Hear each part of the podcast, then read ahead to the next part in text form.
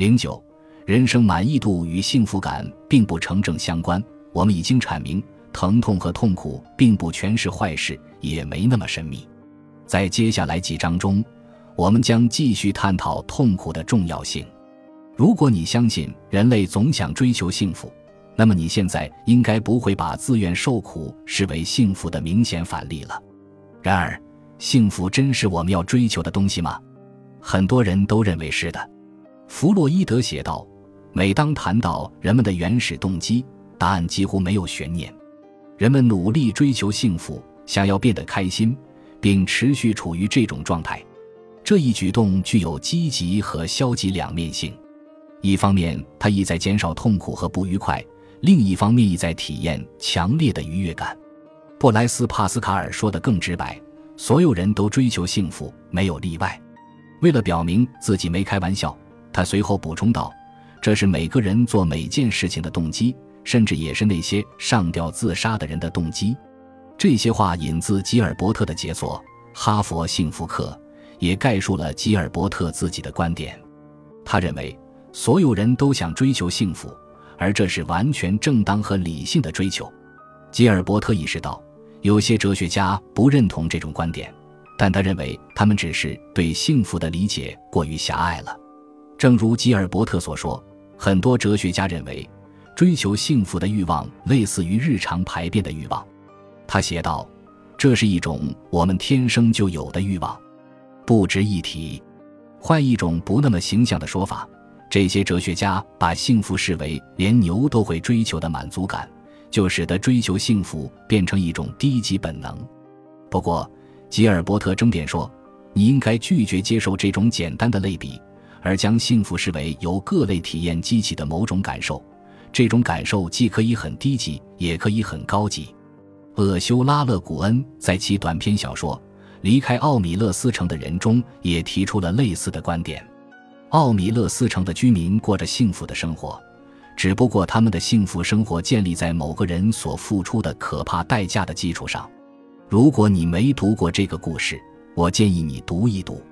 勒古恩在告诉我们奥米勒斯城的人们有多么幸福之后，也提醒我们不要直接得出结论，认为他们迟钝、冷漠、愚笨。他补充道：“麻烦在于，我们受到学究和世故之人的影响，养成了一个坏习惯，喜欢把幸福视为极为愚蠢的东西，而认为只有痛苦才蕴含智慧，只有邪恶才体现趣味。”我认为。这些观点都有一定道理，但也表明了人们想要追求幸福这一观点存在怎样的问题。问题不在于这一观点是错误的，而在于它的含义过于模糊，对人毫无注意。我绝不是第一个提出这种看法的人。在积极心理学领域，有很多研究人员避免单独使用“幸福”一词，代之以更复杂的术语，比如主观幸福感。这样做的一个原因在于，研究人员想在国家之间做比较，而他们没法对幸福和快乐做出准确的翻译。讲英语的人可以说，坐在这里读书很快乐；而在同一语境下，讲法语和德语的人则无法用对应的单词 a r u 和 glücklich 表达相同的意思。换句话说，与幸福和快乐有关的英文单词，比其他语言中相对应的单词含义更宽泛。如果你讲的是英语，那你就更容易提到快乐。当然，这并不意味着你真的更容易感到快乐。更进一步的问题在于，有些人会将幸福与道德区分开来，而有些人则不会。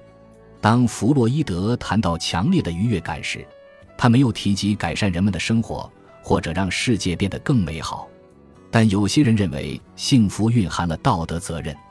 哲学家菲利帕福特以一位纳粹司令官为例，指出这位司令官体验到了愉悦的心理状态，但富特认为他并非真正快乐，因为他没有过上良善的生活。在富特看来，幸福的前提是良善。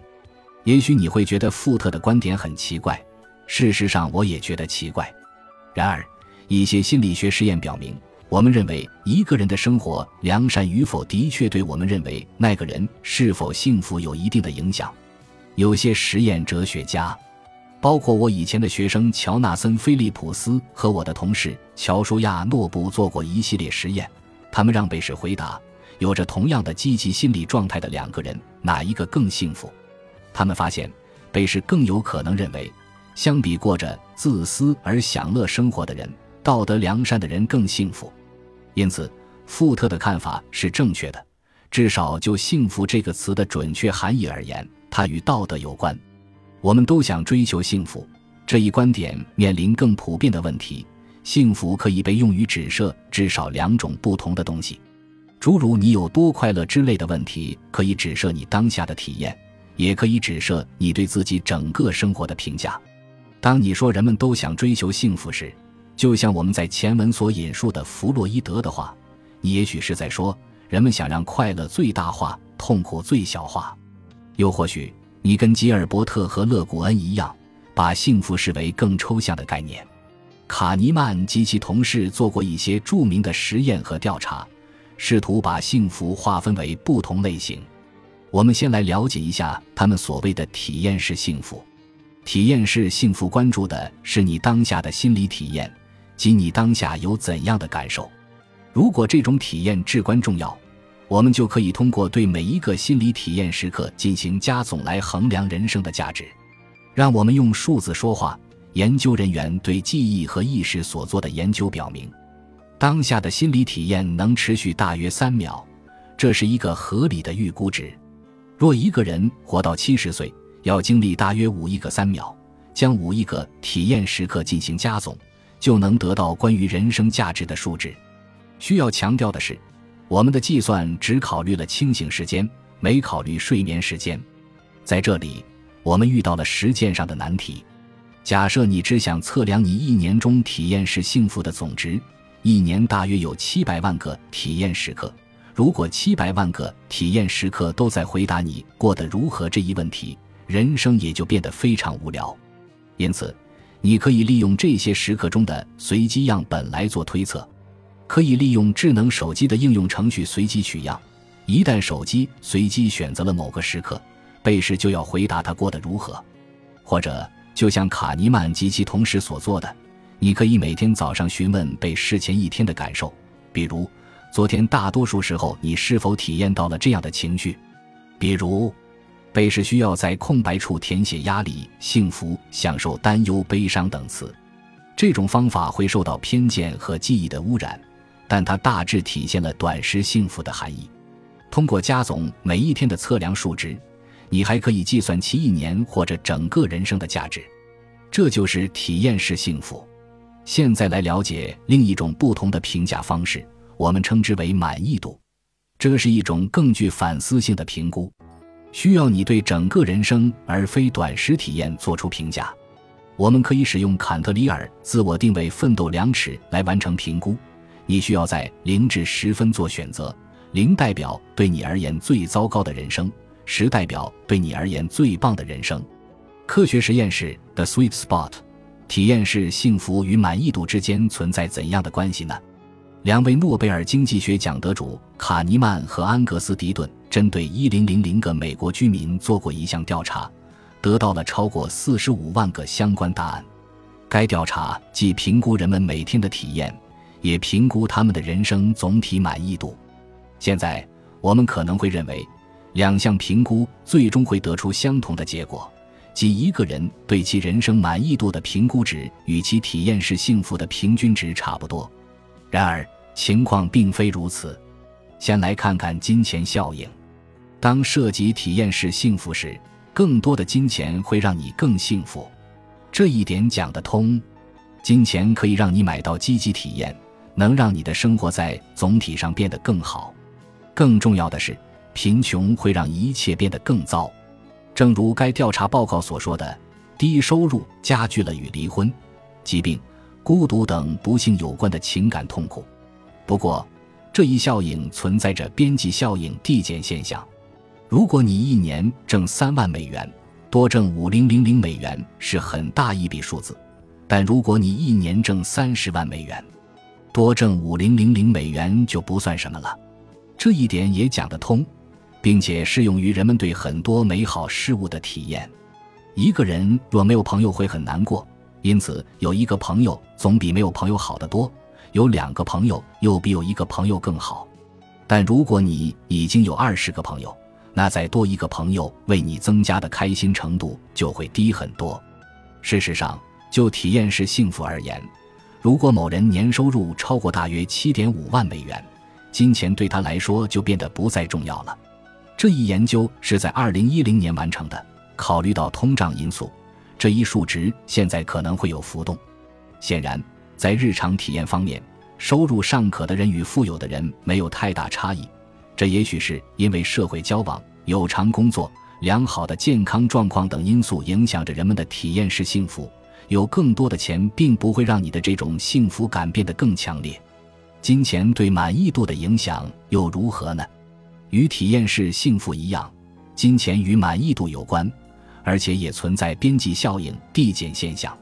不过，此处有一个区别：一旦金钱达到某个阈值，体验式幸福就趋于稳定；但对满意度而言，似乎不存在这样一个阈值。在卡尼曼和迪顿的研究中。讨论更多的钱并不带来更多幸福，这样的观点没什么意义，因为当受访者回答你整个人生过得如何这一问题时，答案是财富越多，人生满意度越高。这一结论值得强调，因为似乎有一种都市传说，认为至少在过了某个阈值之后，金钱的多少就不会对生活质量产生太大影响，甚至更多的钱会让你的人生产生痛苦。情况并非如此。科学实验室 The Sweet Spot 以二零一九年的一项调查为例，受访者被分为四组：低收入组、中等收入组、高收入组、前百分之一收入组。在之前的大多数研究中，高收入组人数不够，而这次研究招募到了二百五十位。以下是对生活感到非常或完全满意的每组人的比例：低收入组百分之四十四，中等收入组。